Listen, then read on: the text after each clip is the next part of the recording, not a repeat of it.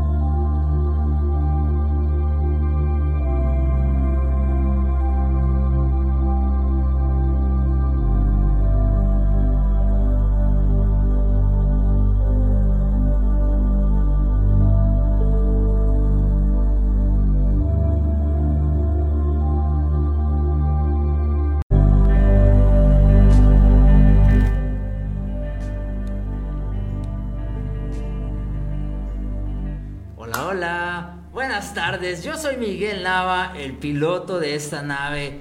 Eh, me gusta coleccionar historias y en mi corta vida me he dedicado a ver, leer y escuchar algunas historias y quiero contarte cada martes y cada fin de mes nos toca eh, analizar una película con Francisco Arragán. Así es que hoy toca justamente analizar esa película y ya que estamos en el mes del amor, eh, vamos a analizar una película, una trilogía de, mm, eh, una, de películas que tienen que ver justamente con el amor y la trilogía se llama Before o Before Trilogy, este, que están bastante agradables. Y bueno, pues hola Francisco, ¿cómo estás? Hola eh, Miguel, gracias por invitarme. Es un placer estar aquí cada fin de mes.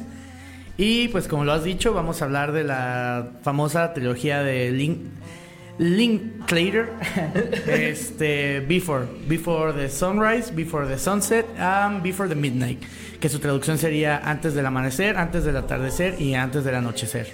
Wow, genial, me, encanta el nombre que decidió el director para, para esta, esta trilogía, de películas, eh, y qué genial que, que, tengamos la oportunidad de hablar de estas películas. Yo no las conocía, fíjate, yo nunca había escuchado hablar de ellas, ya conocí al director no sabía que había hecho estas películas, pero me encantaron.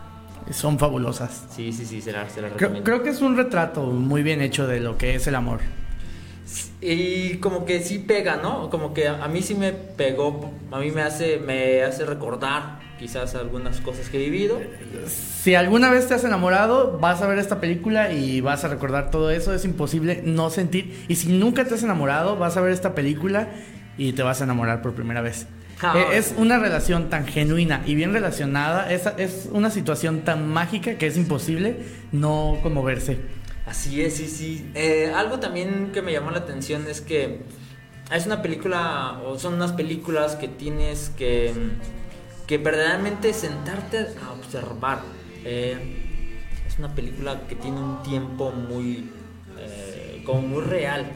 ¿No? Como que la, es lenta la película, pero tiene mucho contenido ahí en el, en el diálogo. Es muy sencilla, se me hizo muy sencilla, pero tiene unos paisajes súper agradables. Una, este, unas imágenes muy agradables, pero muy sencillas, porque son pocos eh, actores los que están. Sí, la película solo, bueno, el peso solo cae en dos actores, que son los únicos dos protagonistas. No hay más protagonistas, solo son ellos hablando durante toda la película. Es hablar, responder, responder, hablar, hablar, hablar y van caminando por alguna ciudad. En la primera caminan sobre la ciudad de Viena, andan por el, en, transporte público. En la segunda igual, en la ciudad de París, y en la tercera es en Grecia, en una isla de Grecia. Wow, genial. Bueno, pues vamos a empezar para que nos alcance el tiempo para hablar para de las tres. Este, antes de comenzar la, la, de analizar y de contarles de qué tratan estas películas, quiero invitarlos a que se unan al club de amigos de Radio Paraíso, que es muy sencillo. Te integras a este club con una con un costo de 200 pesitos al año y vas a tener beneficios en varios establecimientos Eh, es muy sencillo, puedes contactarte aquí a la cabina con algún locutor, con algún este, radialista y ellos te pueden decir de qué manera puedes ingresar también. Voy a un poquito esto ah, para decirles aquí ah. los, los, los, los, beneficios que tienes con, con este eh, club de amigos de Radio Paraíso. Eh, si estás interesado, pues manda un mensaje que diga Club de Amigos al 354-105-9311 o ahí manda un mensajito a las páginas de Radio Paraíso. Y ahí te van a decir en qué establecimientos hay descuentos. Puedes tener descuentos en Mercamax, supermercado, todo en un lugar. Máximo Cafetería, café con experiencia. Tres Reyes Móvil and Case en accesorios y celulares, nutrióloga Perla Bautista Zamudio, eh, Jim King, gimnasio con entrenador profesional, en SH Soluciones, equipos de cómputo y servicio, papelería Erandi, servicio y calidad. Eh, la casita de Natalia, moda infantil, Aurus, ropa, dama y caballero, Secrips, eh, centro de crianza, la sazonería, restaurante y el muro verde, diseño de interiores. Así es que únete a amigos, amigo o al club de amigos, perdón, de Radio Paraíso, que está bastante genial. Apoyas a la radio, radio comunitaria eh, y radio cultural que, tienes de aquí Los Reyes. Así es que, bueno, vamos a comenzarle, vamos a comenzar a hablar, a darte un resumen y una y pues lo que creemos, lo que pensamos nosotros de, de Before Before Sunrise. Vale. Eh, bueno, este, esta trilogía está dirigida, como ya dijimos, por Richard Linklater. Él también hizo el guion, eh, lo hizo junto a Kim Krisan, la primera película. Eh, salió en el año 1995 y pues nada, este, ¿quieres? Sí, este, bueno, primero empieza, empieza la película con una escena en un, en un tren y se me hace, esta escena creo que es muy importante. Eh, está eh, los, los, personajes principales están ahí sentados y una pareja eh, empieza a discutir en alemán, en alemán. ¿no? En alemán y justamente no, no traducen la parte que, que, están hablando y están ahí discutiendo y, los protagonistas les quedan viendo y discuten las personas, no se entiende de qué, de qué están discutiendo y en eso se para la mujer se va y la sigue el hombre y siguen discutiendo. Entonces una chica que estaba a un ladito de ellos, como que se siente incómoda por, por esta discusión, se para y llega a un sitio, a un lado de donde está el, protagonista, que es Jesse, y, este, y se sienta ahí, ¿no? Y entonces Jesse le, se le queda viendo y le dice, oh, ¿sabes de qué estaban discutiendo? Así como... Eh, Sí, como que, porque, ¿cuál fue la pelea? ¿No? Cuéntame el chisme. Sí. y, le dice algo, mm, no, creo que no le dice, le, mm, no recuerdo si le dice que no sabe alemán. Que, ah, sí, sí, que no sabe, pues, que... Pero empiezan a hablar sobre las relaciones de pareja y sobre cómo se van deconstruyendo las relaciones de pareja con el tiempo, ¿no? Y de cómo llegan como a hacer como nada más puras peleas. Y esto está bastante interesante. Sí, de hecho ella le dice, ¿sabías que mientras más estás en una relación menos entiendes a tu pareja? Esto se debe a que cuando las mujeres maduran dejan de escuchar sonidos graves y cuando los hombres maduran dejan de sonar de escuchar sonidos agudos. Eso hace súper genial porque hacen match ahí, ¿no? Bueno, y también aparte de la pareja que está peleando, que son unos adultos maduros, hay una pareja de viejos también. Oh, sí, cierto. No sé si la recuerdas sí, cierto. sí, desde ahí hay como ciertas señales, ¿no? Una pareja madura, una pareja muy, muy adulta y una pareja de jóvenes. Una pareja de jóvenes que apenas está... Está por conocerse. Conocerse. Eso se me hace bien interesante. Creo que el director pone como señas así, ¿no? Ajá. Está, están leyendo, entonces la discusión no los deja leer y dice, ¿sabes qué? Voy a, voy a comer, ¿quieres acompañarme? Y ella acepta.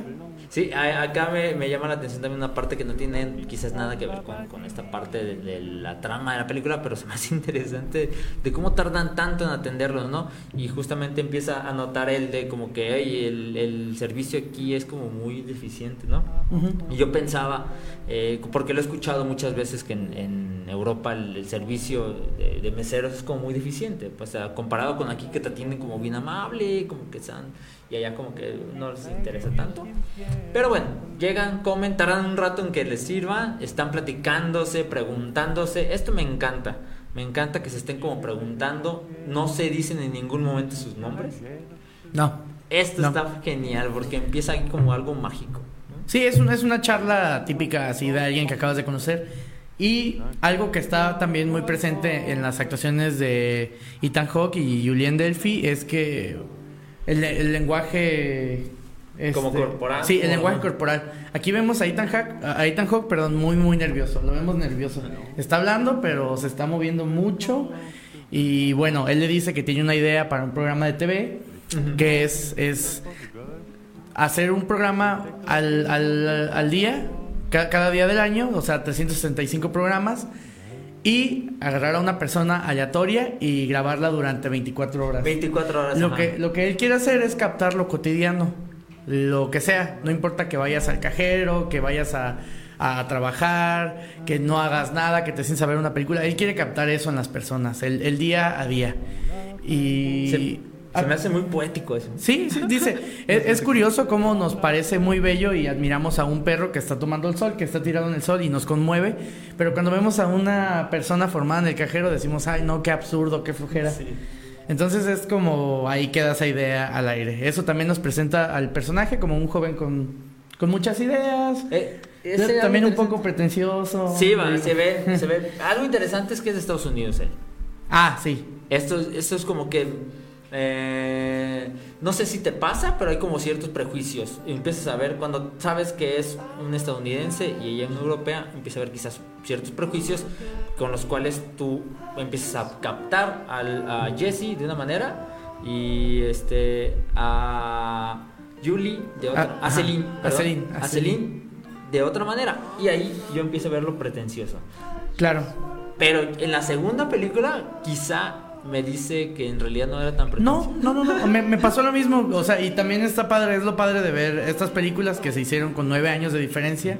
La primera es del 95, la segunda del 2004, y la tercera del 2013. Sí, eso es más genial. Sí vemos una maduración en los personajes. Y sí, sí vemos, por ejemplo, a, a perdón, a este personaje Jesse, madurar, madurar. Sí, bastante. Sí, si bien aquí todavía era muy inseguro, se nota que una vez que obtiene un poco de fama, que logra escribir sus libros, como que pierde ese, miedo o esas inseguridades. Sí, está bastante genial como eh, cuando está con ella en el tren y que está como tratando de ligar porque se ve la intención de él de ligar y de ella de conocer algo, eh, pero que le llama como la atención eh, Jesse Jesse es el chico, ¿no? Y, está como interesante porque es un gringo que está solo, va viajando solo en un tren en Europa y, simplemente está ahí leyendo. Eh, Celine se le acerca, empiezan a platicar de cosas,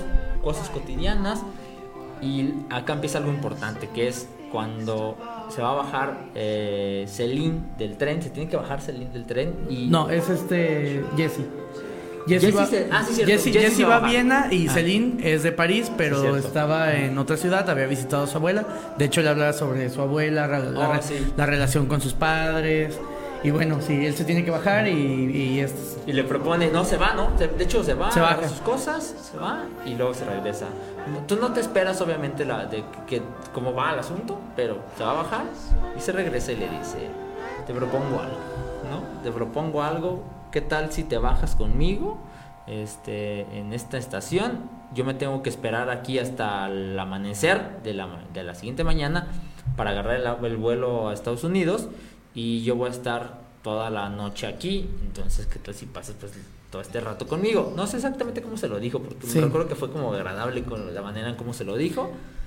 Ella se queda como pensando, imagínense ustedes qué hubieran hecho, ¿no? Si un desconocido te dice que te bajes en una estación y que pases toda la noche con él y este porque se va a ir, ¿no? Claro, bueno, sí, de por sí hay un poquito de química y ella le dice, ¿sabes qué? Me, está gustando esta charla, puedes bajarte aquí conmigo, este, si no te caigo bien, si te parece que soy un loco, puedes regresar a la, siguiente, y, Y pues yo me quedo solo, o sea, acompáñame, voy a estar aquí, no tengo rumbo, la verdad no pensaba hacer nada, ya me voy. Eh, no tengo dinero para el hotel. Sí, no tengo dinero, voy a pasear toda la noche, ¿quieres acompañarme? Y eh, como que dudosa, dudosa, pero se le veía en la mirada que sí quería, ¿no? Nada más era como que tenía que, que no aventarse del todo así Claro. rápido, ¿no? Y se baja con él y por fin ahí una vez que se bajan se, se presentan y es cuando saben sus nombres. Sí, genial. Y van caminando por las calles de Viena. Este, no saben a dónde ir, compran un librito de o agarran un librito donde hay como cositas como para, para ver, Ah, sí. preguntar. Est- estaban cerrados los museos. Ya, ya era de noche, pues, ¿no? Sí, con- conocen a unos tipos. Me que encanta están esa parte. Sí, yo- es una parte muy cómica. Conocen a unos tipos que dic- dicen, pues saben que vayan a ver nuestra obra, es en la noche, es hay de todo, hay hay comunistas, hay mexicanos y hay una vaca. Soy, Yo soy la vaca. Son unos actores eh, amateurs que van a presentar una obra de teatro y, y uno de ellos va a interpretar una vaca. Ujú. Y él bien, bien feliz, bien a gusto, le dice, sí, vayan a verla, no tiene nada que hacer, vayan a verla ahora, por favor. Y les dan ahí como, como la propaganda, este, dicen, sí, claro, sí, sí, sí, vamos a ver esa obra de la vaca. Y la vaca muy feliz ahí.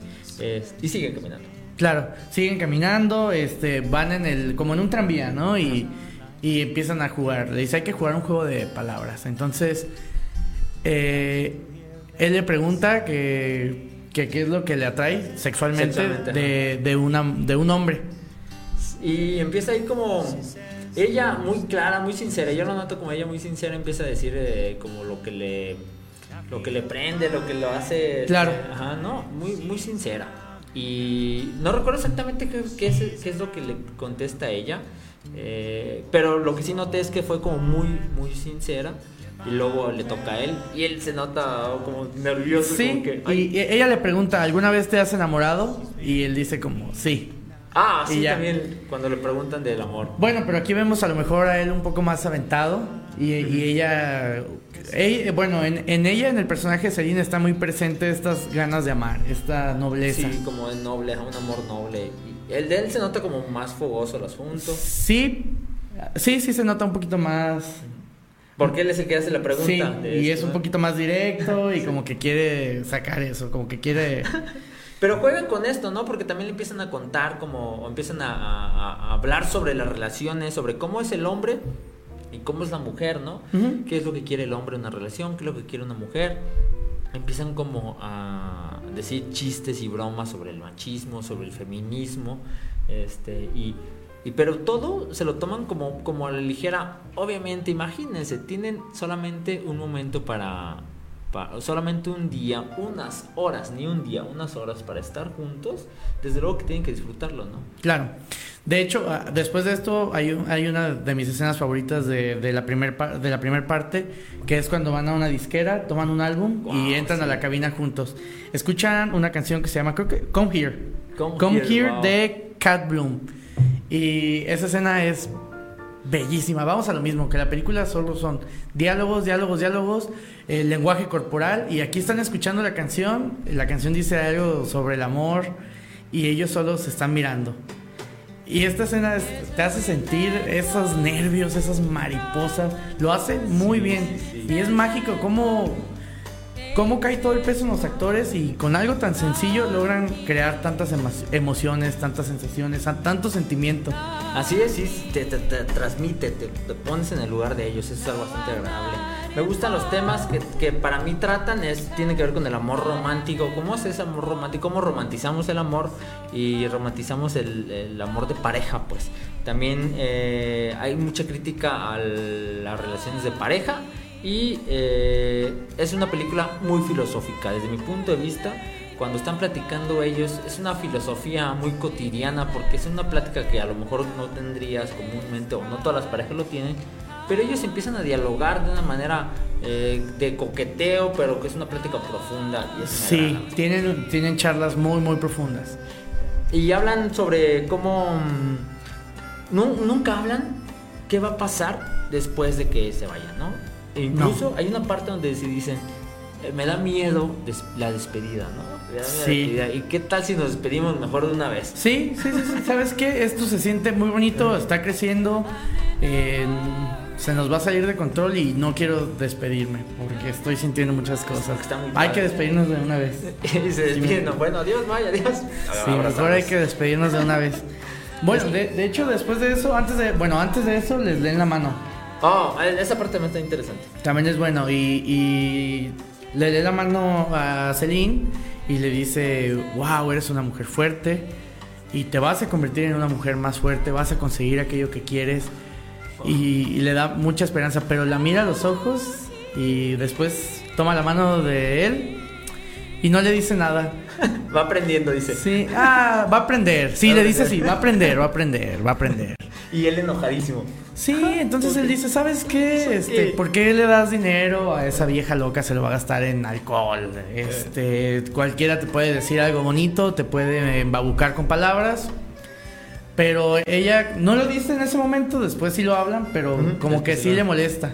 Sí, porque le dice, estás molesto porque no te puse atención a ti, porque estaba la atención en ella. Eres un niño, le empieza a criticar. ¿no? Bueno, sí, eso sí se lo reclama después. Sí se lo- y es como, ay, acabamos de tener nuestra primera Es discusión. una discusión. Sí, Está bastante interesante como en la parte de, de que llegan a leer la mano, cuando él se da cuenta que la ve, la, la que lee la mano a, a esta eh, Celine y, dice, chin, ya viene por acá, ya viene por acá. Y como que él sabía como que no le gustaba esto, ¿no? Y Celine se ve que sí le gusta como todo este misticismo. Y ya en, la segunda viene una frase, me voy a adelantar a, una parte de la segunda, que, que dice eh, Celine sobre mm, este Albert Einstein, que dice Albert Einstein que, que todo aquel que no cree en algo de mágico, en algo, es, en algo así mágico misterioso, está muerto, dice. Entonces hay que creer como un poquito en, estos, en estas cosas místicas, mágicas. Sí. No creer como que es verdad, no, no, verdad no, sino que lo que te hace sentir. Claro, y curiosamente lo dice hasta la segunda. Y, y es que la trilogía tiene relación. O sea, se contradicen lo que pasa en la primera, después se contradice con lo que dicen en la segunda, pero es parte del proceso de madurar. A lo mejor en la primera, por la actitud tan pretenciosa de Jesse, le da pena aceptar que cree en lo que le dijo la bruja o que cree en los zodiacos. Efectivamente. Bueno, para irnos avanzándole, porque luego se nos va el tiempo súper rápido. Sí. Este, eh, la, primera, la primera parte se me hace pues un amor de jóvenes. Son, están muy jóvenes, eh, son, eh, están, her- están hermosos los dos ahí en un encuentro bastante agradable. Y llega un punto en el cual van a un bar porque Celine le dice, ¿sabes que tomas de vino, no? Vamos por una copa de vino, pero ya no traen dinero. Y, y dice, yo consigo, la, yo consigo las copas. Y le dice a Jesse, ¿tú consigues el vino? Y dice, sí, yo lo voy a conseguir. Y entran a un bar este, y le dice al cantinero, ¿sabes qué? Estoy pasando una de mis mejores noches con esa mujer que está ahí. Solamente la voy a ver hoy. Es mi único día que la voy a ver. Por favor, hazme paro y dame una botella de vino. Dime tu dirección y yo te mando el dinero. Sí. Y como que, ay, ¿qué a decir? Como que se queda así de, ay, ya me la han aplicado, pero los ve y dice, ¿sabes qué? Que tengas una excelente, noche. Sí. En general. Pásensela bien, diviértanse. Y ya se van con su, con su botella de vino a- al, al parque. Al parque y a, a- a tomar vino, a tener como un, su último momento, uno de sus últimos momentos juntos. Y, y está bastante, bastante bonito. Esto va a conectar también con la segunda película. Y ya después, pues ya llega el momento de, de casi irse. ¿no? Sí, me gusta porque poco a poco van aceptando que se aman. Primero Sí, es como, ah, ah, atracción y después como que no quieren dejarse ir. No, pues Cada vez que- se convencen más de que no quieren dejarse ir. Va pasando la película y cada vez tienen menos ganas de irse. Entonces también se cuenta en el pasado, o sea, él le habla de su, ella le habla de su última relación que fue muy dañina y él de hecho está en Europa porque fue a visitar a su novia a su novia a España, pero a su novia pues ya no le importaba. Entonces se regresó en el primer vuelo que, que había, por eso iba a Viena. Entonces, como sabes que me arrepiento, pero si, si no hubieran pasado las cosas así, nunca te hubiera conocido. Y, y hay una charla maravillosa donde están hablando en una azotea y dice, es que esto se siente como si no debería pasar, como, como si esto no tuviera que haber pasado. Y, Así y es. por eso esto es mágico. Yo creo que cada relación es como una burbuja. Entonces es, es fascinante, los diálogos Sí, sí, son fascinantes, encanta. los momentos son naturales, son genuinos y son muy, muy bellos. Eh, eh, a mí me hace- se me hace que el director es bastante. mm, Es muy bueno y, y tiene unos diálogos o genera unos diálogos muy naturales, lo que estamos hablando hace rato. Sí, hace rato. Súper naturales, eh, que, que los sientes como si fueran tan, tan, tan reales, pero también si los analizas un poco, son muy profundos, pues son como diálogos muy profundos, pero se sienten bien naturales, no sé qué él haga ahí. Es- debe ser un mago ese. Eh, Sí, muchacho. sí, de verdad, ver algo así escrito, o sea, te imaginas, bueno, a mí me pasó, me imagino el guion y digo, ¿cómo le hizo para escribirlo? ¿Cómo le hizo para hacer estos diálogos tan genuinos, tan naturales? Es, es imposible casi en una película. Sí, sabe raro. ajá. Todos son diálogos y lenguaje corporal, porque constantemente quieren como tocarse Sí, o las miradas, siente. las miradas, este, el, el contacto visual, eh, los movimientos de las manos, los abrazos, cómo se están tocando, Tocando, ajá. y cómo cada vez, cómo cada vez se van Se va- acercando se va más, acercando se van acercando más, tienen, tienen más apego. Está bastante genial. Bueno, esta peli termina cuando van en el tren. ¿Quieres decir algo más antes No, de no, decir no, final? vamos ya al final. Va- van, van, entonces él se tiene que, eh, bueno, él, lo- él lo lleva, la lleva a la estación de tren y se despiden, se dan un abrazo, dicen que quieren volver a verse porque antes se habían dicho que no se iban a volver a ver, entonces quedan de verse en seis meses, en esa misma estación. Se me hace interesante cuando dicen, oye, vamos a despedirnos como gente madura, porque ya vamos a despedirnos como adultos, dice. No nos vamos a poder ver, ya no vamos a hacernos ideas de si nos vamos a ver o no, no. La realidad es que no nos vamos a volver a ver porque él es de Estados Unidos, yo soy de Europa y cuando nos vamos a poder ver nunca. Entonces, no nos pasemos números, no nos pasemos nada y ya aquí despidámonos y que esto sea algo bonito que sucedió y punto. Pero va pasando esos segundos, esos minutos y por dentro se sienten como que como que por dentro no quieren que en realidad sí quieren que volverse a ver, ¿no? Claro.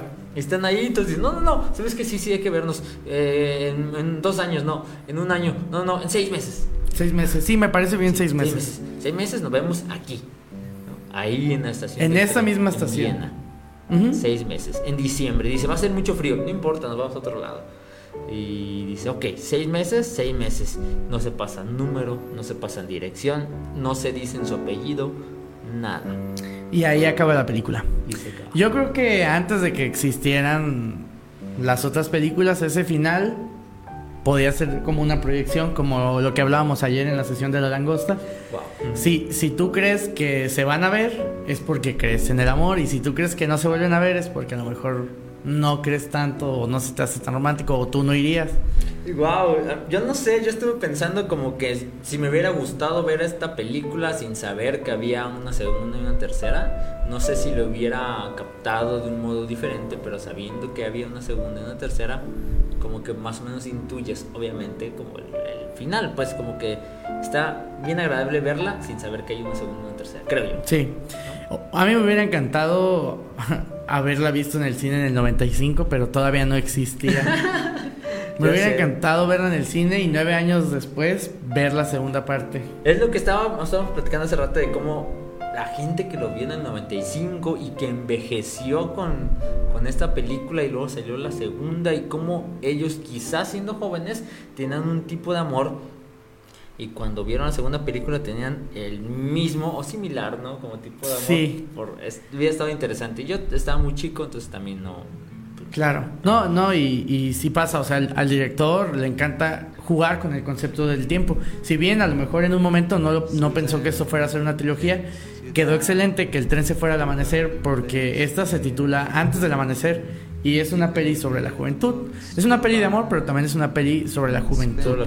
La segunda se llama Antes del atardecer, que es ya vemos a los personajes mm, un poco más maduros. Son, son jóvenes todavía, pero bueno, ya son adultos, ya son más adultos que jóvenes. Y la última se llama Antes del atardecer y ya entraron en, en una etapa que están más cerca de la vejez. Así es. Y, y bueno, vamos a hablar de la, de la segunda, ¿te parece? Sí, me- eh, la segunda es mi favorita.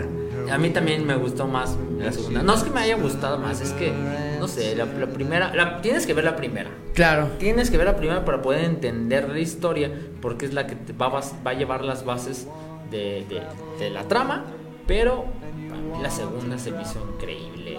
Sí, incluso creo que tiene que ver con la, con la edad. O sea, a lo mejor si eres más joven te identificas más con la primera, si eres un poco más adulto te identificas con la segunda y si ya estás más viejo te identificas con la tercera. Ah, Tiene ah. lógica porque incluso las conversaciones cambian. En la primera vemos cómo hablan de sus papás, cómo todavía son una autoridad para ellos. En la segunda, o, sea, se, quedan sin dinero, pagan las cuentas este, separadas. O sea, todos esos detalles tan sutiles que te presenta la peli también hablan de su situación, de su juventud. Son cosas que te pasan cuando eres joven. Y en la segunda viajan en, un barco turístico, que es un lujo que no pueden andar Que no se daban antes. Este, eh, él paga la cuenta cuando van al café. O sea, son cosas que son pequeñas, pero sí te hablan de, de, su estatus o de, su... De su edad. De su edad, claro, de su edad. Y, también la forma de moverse, ¿no? De, de Jesse, Jesse en la primera como como un joven, ¿no? Se, siente. Claro, claro, y los diálogos también cambian. Si en la primera sí son filosóficos, pero se quedan ahí, sí pueden verse un poquito más pretenciosos, no están tan seguros de lo que quieren y hacen. Aquí ya los vemos un poco más seguros, este, felices de lo que están haciendo, de los trabajos que han conseguido, de lo que quieren hacer de su vida. Sí, pero hay algo ahí oscuro en la profundidad de sus vidas que no los deja disfrutar del todo ah, de esas sí, vidas sí, sí, que tienen, ¿no? Claro, y, ah. pues, bueno, empieza con Jesse en, en la ciudad de París. Eh, le están haciendo una entrevista. Al parecer, adaptó en una novela la noche que pasó con Celine. Sí, eso se me hace increíble. Entonces le están preguntando, oye, este Celine fue real, oye, este terminaron juntos, ¿qué pasó? Se volvieron a ver después de seis meses. Y, vemos esos flashbacks de la primera película y él empieza a hablar, al igual que que al igual que, bueno, como dato curioso, le dieron un a, a este guion eh, en los Oscars lo nominaron a mejor a mejor película adaptada. Pero como mejor película adaptada, si, el guion es de, de Richard Linklater, ah, pues es mejor película adaptada porque es una adaptación de la primera película. O sea, hizo la misma película dos veces. Si en la primera te presenta Jesse hablando de su idea, de su, de su documental, aquí te lo presentan después hablando de su siguiente libro, ¿no? ¡Wow! Órale, es interesante. Y después de eso, ve a Celine y se queda en shock y le dice a su representante, ¿sabes qué? Alístate porque a las 7 sale tu avión. A las 7 de la tarde. A, las 7 de la tarde sale tu avión. Entonces dice, ¿sabes qué? Tengo un par de horas para pasear por la ciudad. Y le dice, sí. Entonces comienzan a caminar. Vámonos.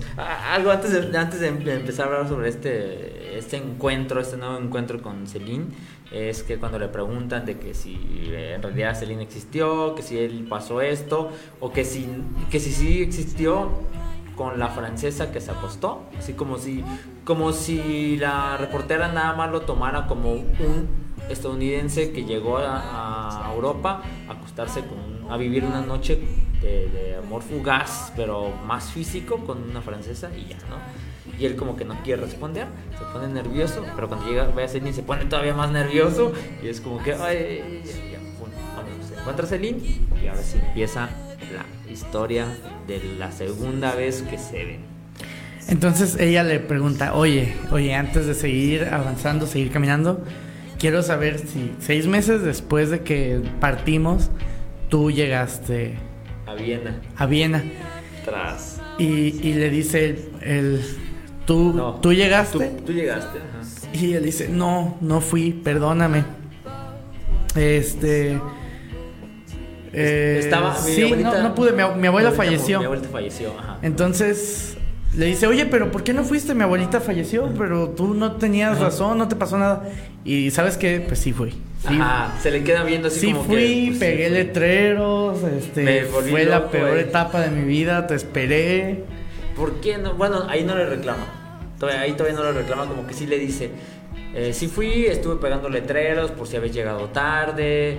Este, y le dice, ¿y, pegaste tu número? Sí. ¿Y quién te habló? No, pues nada, me hablaron dos, este, dos ahí mujeres de la vida galante para pedirme trabajo. Claro. Ya se ríen.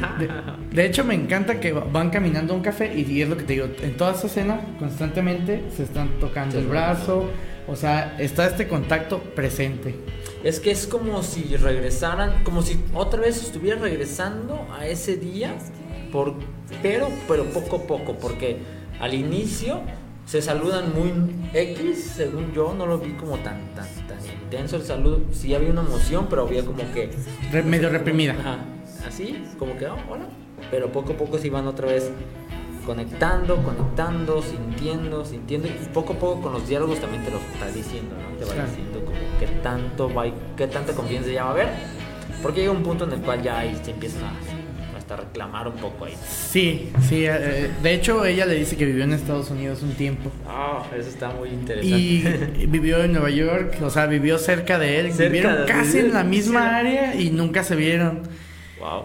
Eh, y se regresó a, París porque dice que la pasó muy mal en Estados Unidos, que se sentía muy paranoica, que alguien entró a su casa, llamó a la policía y que la policía le dijo así como de tienes que tener un arma. tener Esto no es Europa, esto es América. Eh, creo que sí llega a existir esa paranoia en los norteamericanos. Pues, pues sí, ¿no? O sea, son un país que, que O consume sea, muchas armas. pues. Dice que se lo dijo un policía, no, no se me haría algo fuera del lugar No, o, no, no. o este, este diálogo no me suena tan descabellado. Creo que hay una crítica sutil, pero pues ahí está presente. Eh, y todo empieza porque empiezan a contarse eh, qué, en qué trabajan, ¿no? Como qué están haciendo. Y, y Celine empieza a decir que ella trabaja con una compañía De medio ambiente. De medio ambiente, ajá, como que a rescatar el medio ambiente porque vivió una experiencia en la cual se fue a un sitio, no recuerdo el nombre del sitio. Sí, que era un lugar este donde bueno, era comunista. Ajá, sí era comunista, no Sí. había internet, no había... este- Ah, Europa del Este. No dice el nombre, si mal recuerdo, pero dice Europa del Este. No había, no había este internet, no tenía contacto con sus amigos y que ahí tuvo como una revelación que le hizo sentir que en realidad lo que la estaba haciendo sentir mal o deprimida era el contacto con sus amigos y el contacto con el materialismo, ¿no? O sea que liberarse de esta publicidad, de esta necesidad de comprar, de tener, sí la hizo sentir muy cómoda. O sea que ella no se consideraba comunista, pero que sin embargo ese estilo de vida era muy bueno para el alma, como una especie de terapia. de terapia justamente y porque empiezan a ver empieza a haber un diálogo sobre el materialismo y sobre mm, la idea de espiritualidad porque le empieza a, comen- a comentar porque sigue siendo el mismo diálogo de co- preguntas respuestas no como cuéntame lo que has hecho cuéntame qué te ha pasado cuéntame esto a ver y responden y están ahí le preguntan a, a, a Jesse que si él ha ido a ha tenido contacto con algún este con algún maestro con un monje con un monje Ah, sí, ¿no? también él, él Este, les pasó un tiempo. con- dice algo bastante chistoso que le pasó a un novio de Celine eh, con un monje y eh, Jesse le comenta que estuvo en un monasterio cirticense trepense en el cual dice yo imaginaba que todos los monjes eran tranquilos y así paz y todo pero no no no es así y dice y decidí pues no este no no era no era no era lo mío y, se va, ¿no? Se, sale de este, este. Celine dice que, que ella algún día dijo que no iba a estar metida dentro de una sola creencia, que le gustaría estar abierta a estas, a muchas creencias, pero que tampoco estaba peleada con idea. Y ahí empieza a contarle. Y crees en el destino, y crees en las almas, y crees en Dios, y Celine, no, no, no, no. Ujú. ¿no? Y empieza ahí bastante, bastante agradable cómo empiezan ya a contra, a unirse, ¿no? Sí, de hecho aquí es como una charla de actualización, pero sigue habiendo algo medio reprimido entre ellos. Bastante. Algo, y poco a poco comienzan a hablar, ¿no? O sea, después de esto ella le dice que ella no se acuerda de haber estado con él. Oh, sí, eso Que ella dice, oye, en tu libro dices que tenemos relaciones, pero yo no me acuerdo de haberlas tenido. No lo tuvimos. Yo no, yo no me acuerdo. Y dice, ¿cómo no? Yo, yo me acuerdo hasta de la Hasta marca, de... los preservativos. Ah, ajá, la marca de los preservativos. Eh, bueno, entonces después llegan, empiezan a llegar estas preguntas, ¿no? Oye, ¿tienes familia? Wow, está- Entonces eh, eh, Jesse le contesta que sí, que está casado y que tiene un hijo y que ama a su hijo, que su hijo es fascinante. Y ella le dice que también tiene Ah, que novio, tiene- que está con un fotógrafo que casi nunca ve, pero que para ella funcionan las cosas así. Primero le hace una broma y dice, sí, tengo cuatro hijas. Ah, sí. sí. sí, tengo cuatro hijas. sí. Y mis hijas están en el coche, las dejé abajo. Ah, sí, las dejé estacionadas en, en la librería, hay que regresar. Y, Ah. y ya. Bueno, después de esto, o sea, pasa esto, poco a poco él la- le, le hace bueno, le expresa que se siente mal con su matrimonio, pero no lo suelta. Y aquí es cuando suben al, al barco. Ajá, al barco. Y ven, no, es no, Notre Dame. Y dice, Notre wow, qué, qué bella iglesia, qué bonita iglesia.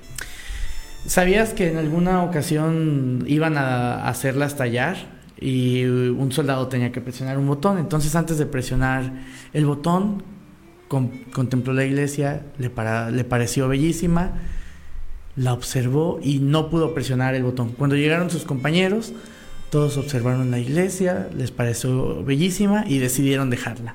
Sí, No sé si esto es real, pero me pareció muy bello. No, algo, una historia muy bella. Me pareció una historia muy... Ah, Entonces después de esto comienzan los reproches. wow. sí. Comienzan los reproches. Le dice, ¿sabes qué? La verdad, no dejé de pensar en ti. Eh, siempre estuviste presente. Incluso el día que me casé, pensé en ti y creí haberte visto. Y pudiste haber sido tú porque estabas viviendo en el mismo barrio. Entonces no, no estoy loco. ¿Y sabes qué? Me arrepiento tanto. Ojalá hubiera sido. Eh, debimos cambiar los números. Sí, ¿por qué no nos dimos los números? ¿Por qué nos dimos el ¿Sabes qué? Mi relación está colapsando, eh, no me siento bien, todo bien con mi hijo, amo a mi hijo, pero la relación con mi esposa no va nada bien. Sí, sueño contigo, le dice. Sueño contigo, te pienso, todavía te quiero. o- o- se Bien, suelta. bien. Y ella no se suelta. No, ella le dice, ¿por qué me estás diciendo esto? Sí. ¿Por qué ahorita que tenemos tan como Tan 20 poco tiempo, sí. Entonces se bajan, llega el taxi de él y le dice, ¿sabes qué? Te voy a dar un aventón, queda de pasada. Y en el taxi es ella la que por fin saca todo. Y le dice, ¿sabes qué? Yo estoy bien en una relación donde no veo a mi pareja porque no tengo la necesidad de amar, porque desde esa noche no he vuelto a sentir algo así de mágico. Nada me llena y también estoy vacía. Y cuando vi tu, tu vida y leí tu biografía, pensé que eras el hombre más feliz del mundo y yo me sentía mal y... Ah, sí, Ahí es cuando intenso. sabes que hay un vacío en ambos, muy, muy cañón, y ambos tienen esta necesidad de amarse, y ambos se extrañaban, y ni uno ni el otro había dejado de pensar en... Pero no tenían forma de poderse encontrar hasta que ella se topa con el libro que él había escrito de su historia y dice ella que eh, ella había como un poco controlado esto, pero se topa con la historia de su de ese día, escrita por él en un libro en donde lo encontró en la librería favorita de ella y vio que iba a estar él ese día le- hablando sobre su libro y autografiándolo. Claro. Entonces ahí empezó como que todo otra vez a darle vueltas, que yo creo que en realidad nunca lo dejó pensar en él igual que él en ella y empieza como que las ganas de poderse conectar otra vez, se conectan otra vez y pues obviamente se tienen que como que encarar, ¿no? Como que tienen que gritarse Claro. lo que sienten, tienen que sacar todo. Y también él le dice cuando están en el barco, ¿sabes que yo escribí este libro para encontrarte? para encontrarte. Eh, yo lo pensé desde cuando estaban en la primera escena de, la de la- esta segunda película. Yo dije, él escribió este libro y justamente lo está presentando en Francia porque tiene la esperanza que con este libro ella va a llegar a él. Y, y sí. Y sí. Después de eso llegan a su apartamento, eh, se bajan del taxi y se abrazan, se dan un abrazo. Eh, esa parte me, se me hace bien interesante porque no había habido contacto. Bueno, más, más- salvo cuando le dijo que qué pasaría si hoy muriéramos, eh, qué harías y le dice Jesse eh, a Celine, ah, pues este, tener este, relaciones, ¿no? Y la agarra y, y Ah, la sí, sienta se sus sienta. piernas, ¿no? Y ay, no, que aprovechar y empiezan a bromear, pero nada más. No había habido un contacto como más amoroso. Y cuando se bajan del taxi, y Celine le dice, voy a, voy a hacer algo, a ver si funciona. Y lo abraza y le dice, voy a ver si te empiezas a descomponer en partículas. Y, él, le dice Jesse, ¿cómo voy? ¿Cómo voy? Todo bien, no te has descompuesto en partículas. Y ella lo abraza con un abrazo fuertísimo, enorme, que se siente el amor que siente por él. ¿No? Sí, Y ahí, yo creo que ahí, ahí se dictamina lo que va a pasar al final de la película, según yo. claro. Bueno, entonces la acompaña a su apartamento, la deja en la entrada y le dice, ¿sabes qué? Bueno, al principio ella le había dicho que tocaba canciones, que escribía canciones, y ella le dice, canta para mí, y le hace, no puedo sin mi guitarra. Cuando está en la puerta le dice, ¿sabes qué? Antes de Ahora que me sí. vaya, quiero que me cantes la canción. Sube a su departamento y ella le canta la canción.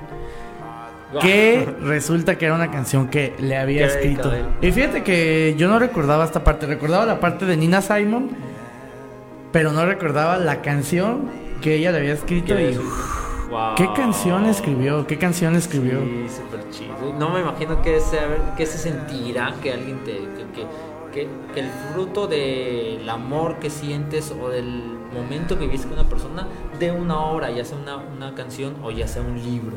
Claro, o sea, ya, de eso ya habla del amor que se tienen, Wow, sí, sí. de ese vacío que dejaron el uno en el otro. Está bastante agradable. Entonces, después de eso, él pone en la radio, o, bueno, en el estéreo, Pone un disco de Nina. Simon. Y, y ella le pregunta, oye, ¿alguna vez has visto a Nina Simon en vivo? Es, es increíble. Y hace una imitación de Nina Simon, le Que cuenta cómo eran sus conciertos, la remeda. Y, y en eso que la remeda le dice, Bailando. oye, cariño, vas a perder ese avión. Vas a perder ese avión. No le preguntan, le afirman. Vas a perder ese avión. Y él se ríe y le dice, lo sé. Lo sé.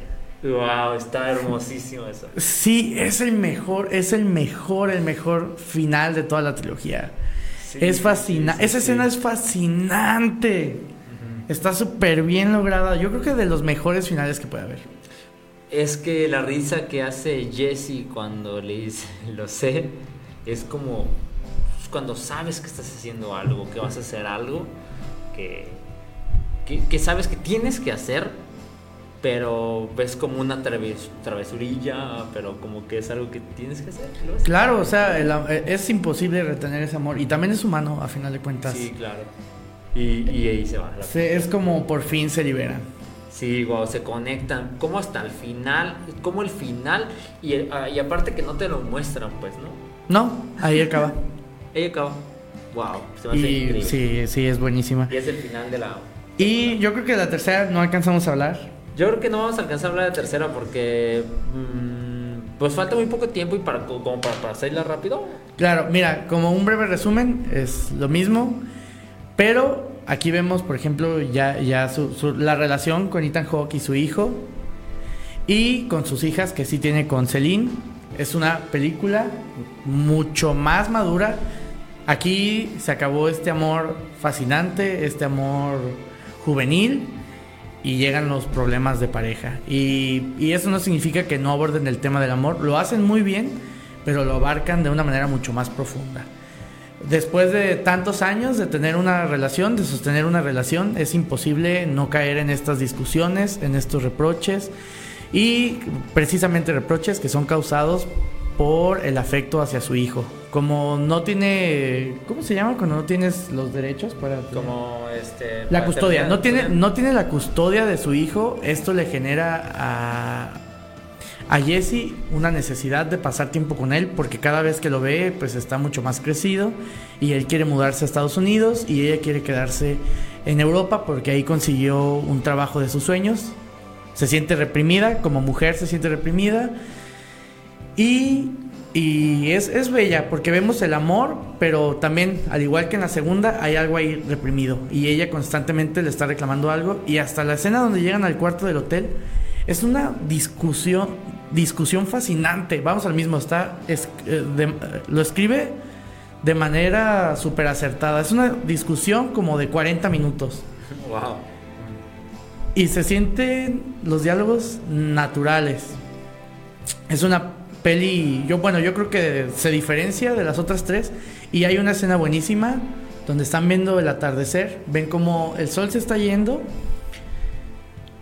Y ella dice, se va, se va, se va, se va. Y una vez que se oculta, dice, se fue.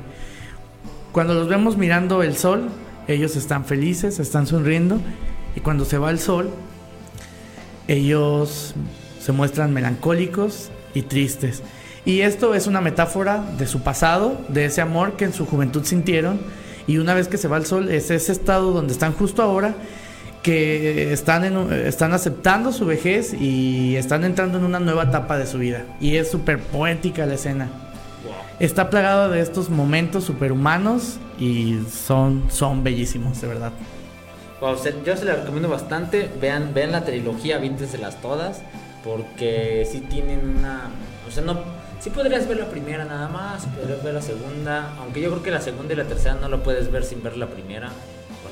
Creo que sí tienes No. que verlas todas. Bueno, puedes verlas. Yo creo que cualquiera Sí. puedes verla individualmente. Cualquiera funciona como una cinta individual. Pero el hecho, vamos, de este experimento que Rocha, que, que logra, perdón, que logra Linklater es fabuloso. Ves madurar a, a dos personas en pantalla y eso siempre es grato, es humano. Pues es ¿Cómo, mágico. cómo él juega con el tiempo? También lo hizo en Boyhood. Es una película que dirigió durante 12 años. Vemos en el transcurso de dos horas a un, a un ser vivo crecer.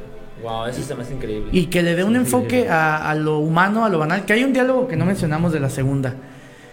Cuando está hablando de su novela. Eh, a mí yo nunca he tenido un accidente de coche, nunca he estado metido en una situación de espías. Lo más interesante que me ha pasado en la vida es Oh. conocer a otra persona. Entonces yo voy a plasmar eso. De eso, ajá. Yo no he vivido, la verdad, nada de acción, nada relacionado con superhéroes. Entonces, a mí lo más interesante que me ha pasado es conocer a una persona. Y de esto hablo, de esto. Sí, de esto voy a hablar y de esto voy a hacer. Este diálogo es, es el director hablándonos directamente. Sí, ajá, efe- efectivamente. Y el director es- justamente es un director que habla sobre el tiempo, cómo maneja el tiempo de una manera exquisita en todas sus películas casi. Hay otra trilogía que ojalá que algún día podamos hablar de ello, de, este- Me parece perfecto. Y pues bueno, ya se está acabando el programa, Francisco. Bueno, te tengo un último dato curioso. A ver, a ver. Hay una, hay una, hay un agradecimiento especial, o bueno, al final de la tercera película que dice en memoria de Amy. Tras. Y está en la tercera película. Bueno, aquí conocemos a Amy, que Linklater, el director, en una ocasión fue a una juguetería y conoció a una mujer llamada Amy. Y le pasó lo mismo que a la película. Pasaron toda la noche juntos, toda la tarde y toda la noche juntos. Y él le dijo, ¿sabes qué? Voy a hacer una película de esto. Tras. No, no, no. Voy a hacer una película de Wow. esto. Y, y hizo- eh, bueno, hizo la primera película y no supo nada de ella. Hizo la segunda película y no supo nada de ella. Dos años antes de que se estrenara la última película, se dio cuenta que cuatro meses antes de que se estrenara la primera película, ella falleció. Falleció. No te pases. Wow. Ella falleció y por eso en la última lo hacen, en memoria a Amy, que fue Wow. la chica por la que Linklater se inspiró. Y de verdad él esperaba encontrarla. Es casi casi una biografía. Sí, wow, me, me sorprende bastante. Sí, sí. Sí, pues es un dato sorprendente. Bastante, wow. Oh, no sabía, no sabía este dato. Eh, con razón, tanta pasión que tiene por esta. Por estas películas. Porque en realidad, si ves las otras películas de, de directores, son bien diferentes. No sé, como que no entendía. O sea, en sí entiendo que tiene que ver con el, con el tiempo. Pero esta es diferente a todas sus otras películas. Muy diferente. O sea, no sé. No sé, no Sí. sé. Pero esto lo. Son muy, lo- muy personales. Ajá, Eso lo, lo entiende, lo, lo hace entender o me hace entenderlo de un modo más exacto. ¡Wow! ¡Qué genial! Sí. Bueno, pues alguna otra cosita que quieras decir. Ah, nada, ¿quieres leer los comentarios o tú Eh, tienes sí, algo más a- que decir? Voy a leer los comentarios. Este, yo nada más quiero ahorita invitarlos a un, a un evento que justamente sucedió ayer que estuvo muy genial. Y quiero acá ahorita felicitar a, a Francisco. Voy a leer los comentarios. Ahí dice Antonio Punks.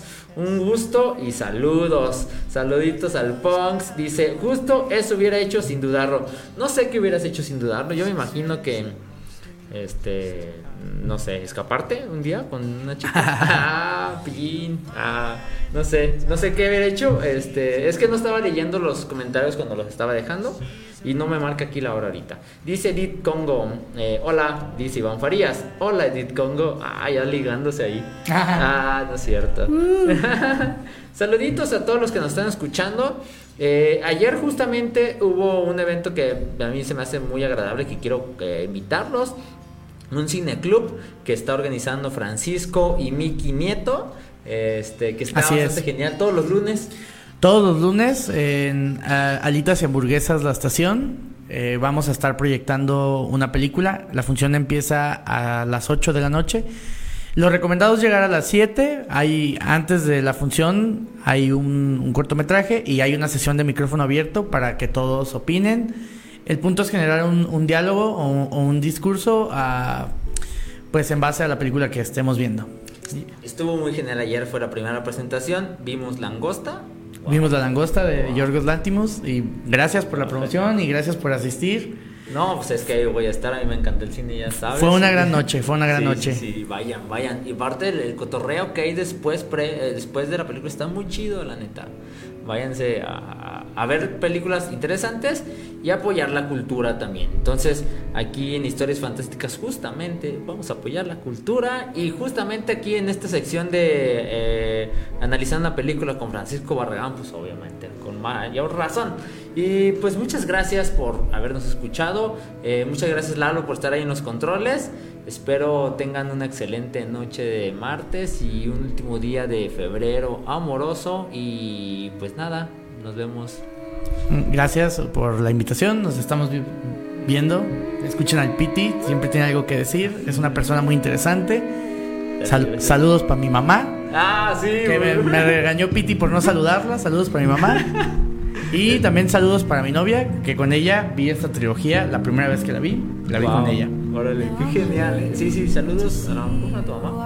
Lupita. Ah, saludos a la señora Lupita, que ahorita nos la topamos antes de, De venir. por acá. Y bueno, eh, muchas gracias, sean muy felices, por favor. Adiós.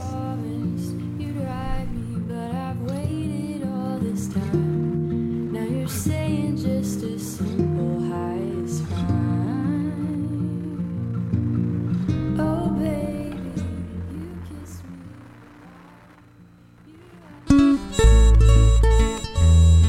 ¿Quieres algo diferente? Haz algo diferente. Escucha Radio Paraíso en el